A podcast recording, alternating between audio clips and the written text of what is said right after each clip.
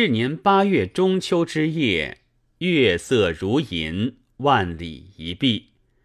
玄宗在宫中赏月，笙歌敬酒，凭着白玉栏杆，仰面看着，浩然长响。有词为证：桂花浮玉，正月满天阶，夜凉如洗。风泛须眉，透骨寒。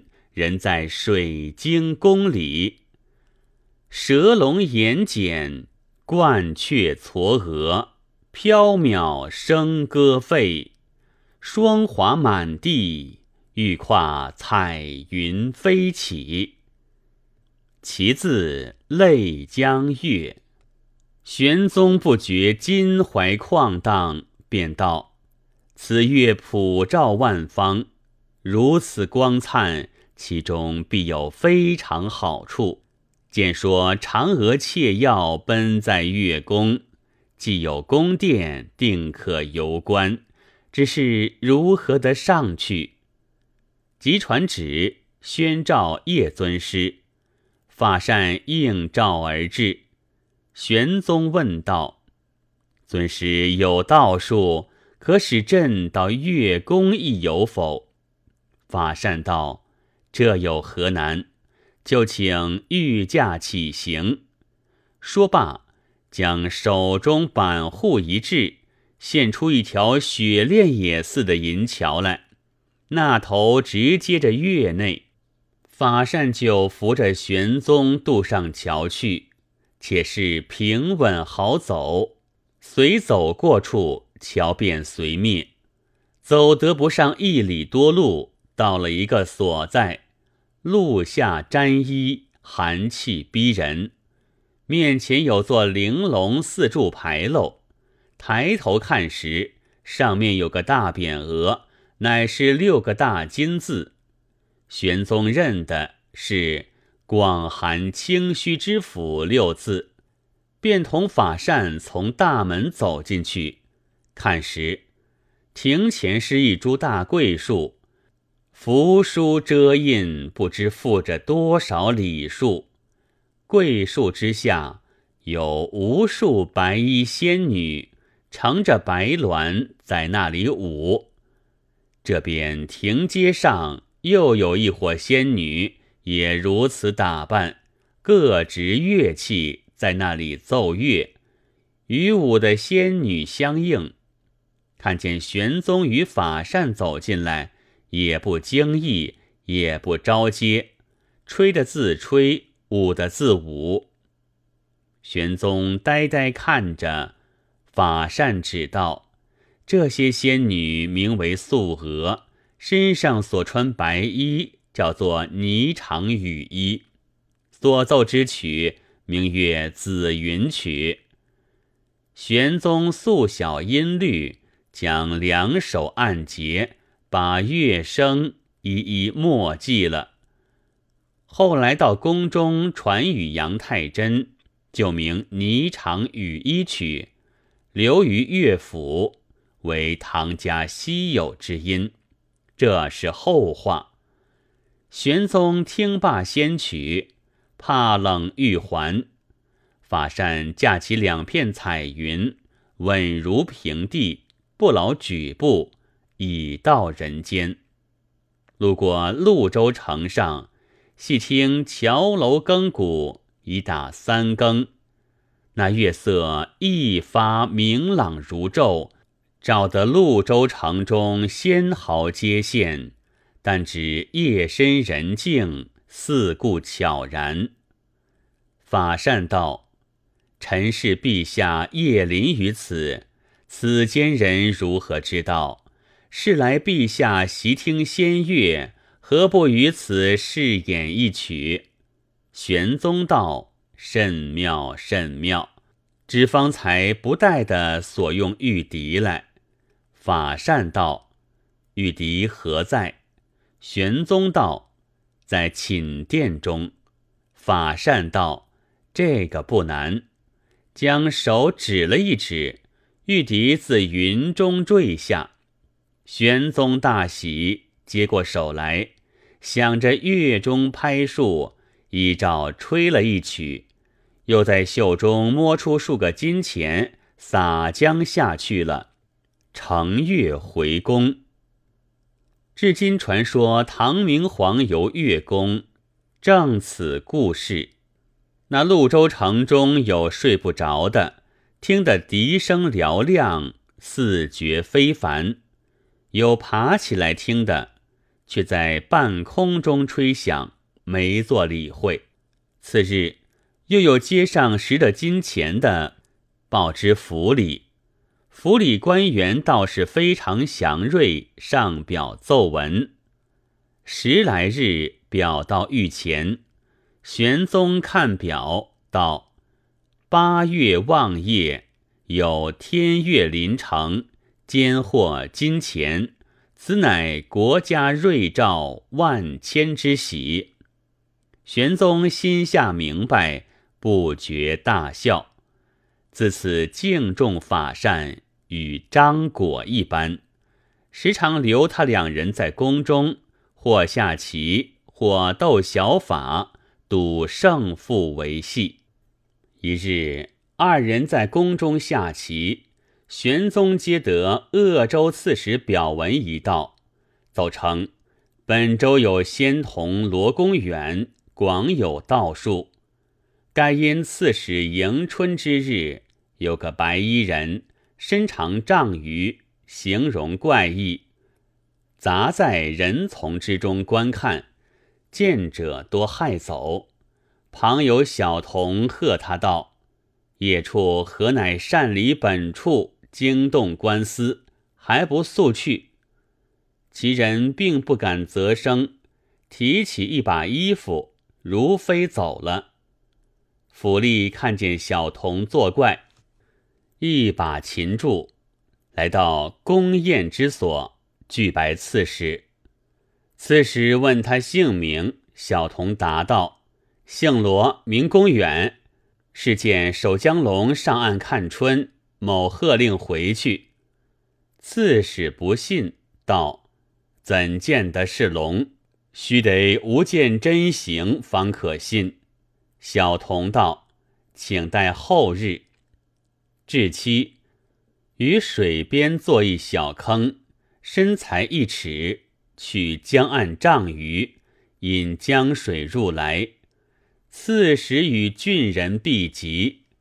见有一白鱼，长五六寸，随流至坑中，跳跃两遍，渐渐大了。有一道青烟如线，在坑中起，一霎时黑云满空，天色昏暗。小童道：“快都请上了金亭。”正走间，电光闪烁，大雨如泻。须臾少定，见一大白龙起于江心，头与云连，有顿饭食方灭。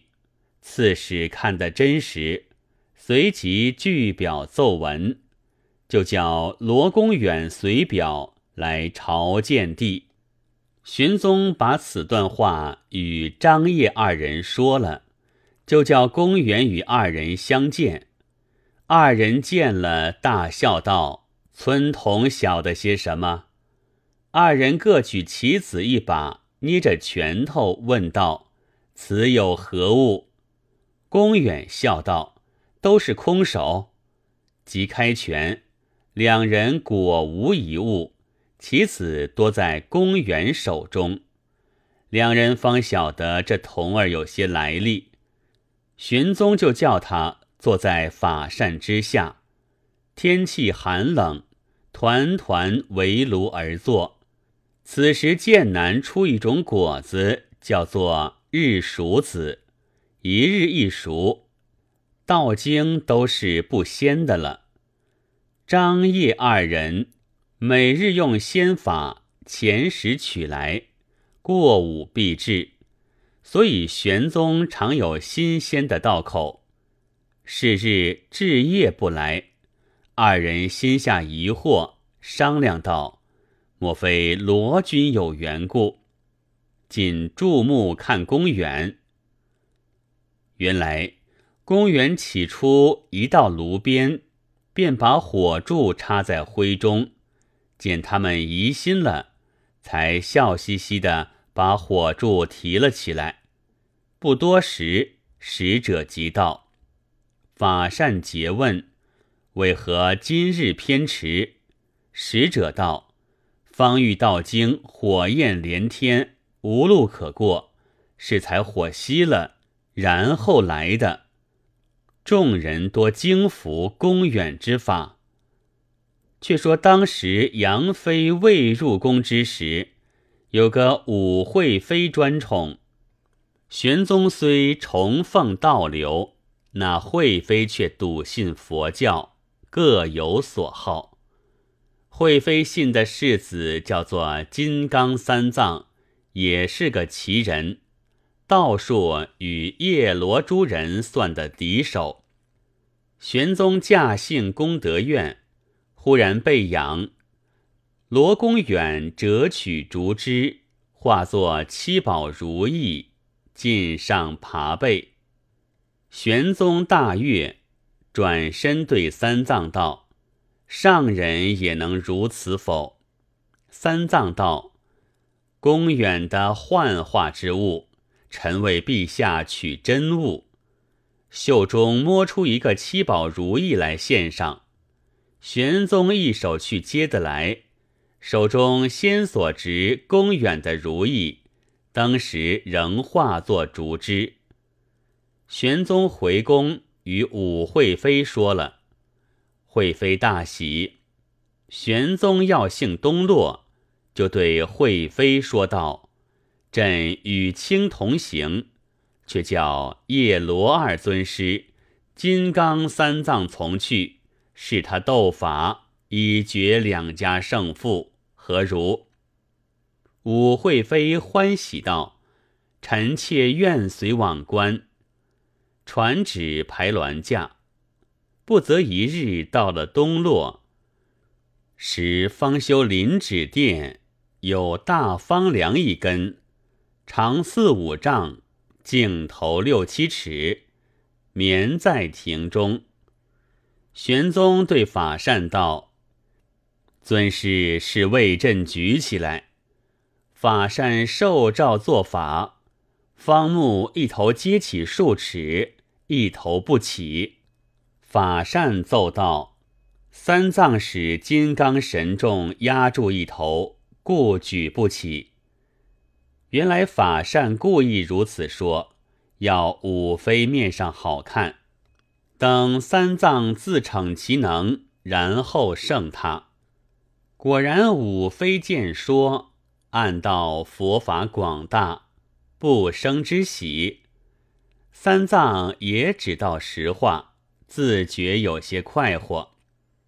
唯罗公远低着头，只是笑。玄宗有些不服气，又对三藏道：“法师既有神力，叶尊师不能及。今有个枣瓶在此。”法师能咒得叶尊师入此瓶否？三藏受诏至平，叫叶法善以禅门法敷坐起来，念动咒语。未及念完，法善身体虚虚就平。念得两遍，法善已至瓶嘴边，熙然而入。玄宗心下好生不悦。过了一会儿，不见法善出来，又对三藏道：“法师既使其入瓶，能使他出否？”三藏道：“进去烦难，出来是本等法。”就念起咒来，咒完不出，三藏急了，不住口一气数遍，并无动静。玄宗惊道。莫不尊师没了？变起脸来，武妃大惊失色，三藏也慌了。只有罗公远扯开口，一味笑。玄宗问他道：“而今怎么处？”公远笑道：“不消陛下费心，法善不远。”三藏又念咒一会儿，不见出来，正无计较。外边高力士报道：“叶尊师进。”玄宗大惊道：“同平在此，却在哪里来？”即召进问之。法善对道：“宁王邀臣吃饭，正在做法之际，面奏陛下，必不肯放。恰好借入平机会，到宁王家吃了饭来。若不因法师一咒，须去不得。”玄宗大笑，吾非三藏方放下心了。法善道：“法师已咒过了。”而今该贫道还礼，随取三藏紫铜钵盂，在围炉里面烧得内外都红。法善捏在手里，弄来弄去，如同无物。忽然双手捧起来，照着三藏光头扑的合上去。三藏失声而走。玄宗大笑，公远道。陛下以为乐，不知此乃道家墨迹，也是何必失诚？玄宗道：“尊师何不也做一法，使朕一快？”公远道：“请问三藏法师要如何做法术？”三藏道：“贫僧请收故袈裟，是令罗公取之。”不得是罗公书，取得是贫僧书。玄宗大喜，一齐同到道场院看他们坐坐。三藏竭力法坛一所，焚起香来，取袈裟住在银河内，又安数重木函，木函加了封锁，置于坛上。三藏自在坛上打起坐来，玄宗、五妃、夜师多看见坛中有一重菩萨，外有一重金甲神人，右外有一重金刚围着，圣贤比肩环绕甚严。三藏观首，目不暂舍。公远坐绳床上，言笑如常。不见他作甚行径，众人都注目看公远，公远竟不在心上。有好多一会儿，玄宗道：“何太迟迟？莫非难取？”公远道：“臣不敢自夸其能，也未知取得取不得，只叫三藏开来看看便是。”玄宗闻言。便叫三藏开函取袈裟。三藏看见重重封锁，一毫未动，心下欢喜，即开到银河，叫一声苦，已不知袈裟所向，只是个空盒。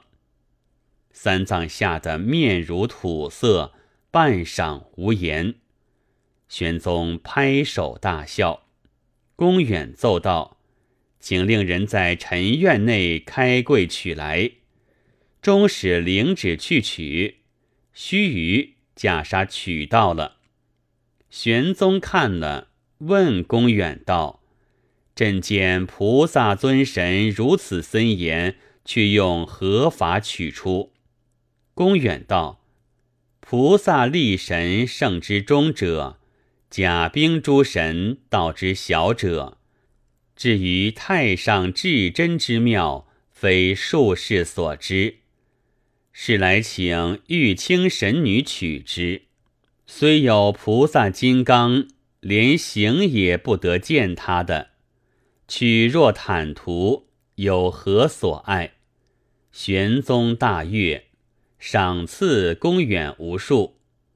叶公三藏皆服公远神通。玄宗欲从他学隐形之术，公远不肯，道：“陛下真人降化，保国安民，万圣之尊，学此小术何用？玄宗怒骂之，公远即走入殿柱中，即口数玄宗过失。玄宗愈加怒发，叫破柱取他。柱既破，又见他走入玉隙中，就把玉隙破为数十片，片片有公远之形，却没奈他何。玄宗谢了罪，忽然又立在面前，玄宗恳求至切，公远只得许之。虽则传授不肯尽情，玄宗与公远同坐隐形法时，果然无一人知觉。若是公远不在，玄宗自是就要露出些形来，或是衣带，或是扶头角，宫中人定寻得出。玄宗晓得他传授不尽。多将金帛赏赖，要他喜欢；有时把威力吓他道：“不进传，立刻诛死。”公远只不做准。玄宗怒极，喝令绑出斩首。刀斧手得旨，推出市草斩气。隔得十来日，有个内官叫做府仙玉。奉差自蜀道回京，路上撞遇公远骑驴而来，笑对内官道：“官家做戏特没道理。”袖中出书一封道：“可以此上文。”有出药一包记上，说道：“官家问时，但道是蜀当归。”语罢，忽然不见。